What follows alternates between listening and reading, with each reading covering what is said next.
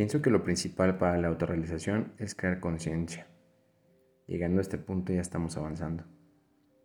Una persona se autorrealiza cuando entiende quién es, qué es lo que le apasiona, cuál es su misión en la vida, para qué fue creado. Es entonces cuando todo torna sentido. Crear conciencia es sinónimo de reflexión, de analizar, de pensar, dejar de ser uno más del montón y dejar de actuar por impulso o tratar de adivinar lo que se desconoce. Nuestra era evoluciona a gran velocidad y la sociedad actual nos exige originalidad, innovación y sobre todo conciencia. Nos exige explotar nuestra energía con direcciones positivas para beneficio de la misma.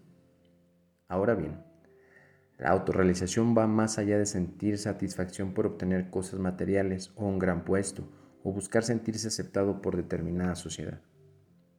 En este mundo superfluo, la humanidad a veces se confunde con una autorrealización comparativa imitando lo que ven, porque dejan de mirarse a ellos mismos, idolatrando un mundo materialista y aspiracional, persiguiendo lo que es ideal para otros y no para ellos mismos, dando por hecho inconscientemente que la felicidad, el respeto, la educación y sobre todo la autorrealización se compran, trabajando toda su vida en ese círculo vicioso de pagar la deuda a la que se sujetan para aparentar el éxito.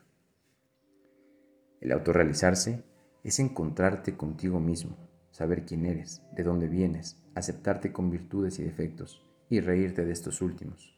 Es aceptar que no puedes cambiar algunas cosas, pero emprender la solución de las que sí puedes.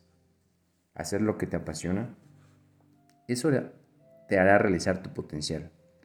Eso te, dará abundancia, eso te dará felicidad y sobre todo eso te dará la posibilidad de conocer el mundo y disfrutar a los que amas pues debemos buscar hacer lo que disfrutamos hacer y que el mundo nos premie por eso, dejando atrás los miedos, las críticas y todo lo que nos impida ser libres y realizar nuestra mejor versión.